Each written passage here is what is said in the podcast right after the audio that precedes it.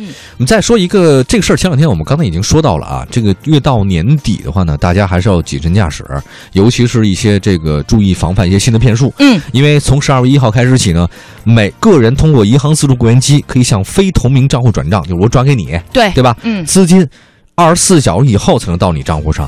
但是近现在呢，有些网友发现啊，这不法分子啊接这新规，在这不务正业又出现了一些新的骗术啊。是最近这个，比如说有人在这个自助的柜员机机，他取完钱要离开，突然凑上来俩男的，哎，就跟刚取完钱这个人说说，哎嗯，你好，不好意思，我卡呀，今天取完了，这额度嗯用完了，你能不能帮我个忙？你帮我取钱，然后呢，我把这个钱再转回给你，嗯，哎，你取现金给我，我到时候再转账 给你。你个骗子，嗯，他真这么说的。这个骗子。啊、当时银行工还好，这个事儿是让那个银行的工作人员看见了，上来就说：“哎，怎么回事儿？您是嗯需要什么帮助啊？”结果这个本来想行骗嘛，这个行迹败露了，他们俩立刻转身离开。哦，嗯，警方提醒，根据银行新规，在 ATM 机上转账，除了同行同户名的卡，其他的都是二十四小时以后才能转账，嗯而且二十四小内二十四小时内可以撤销转账。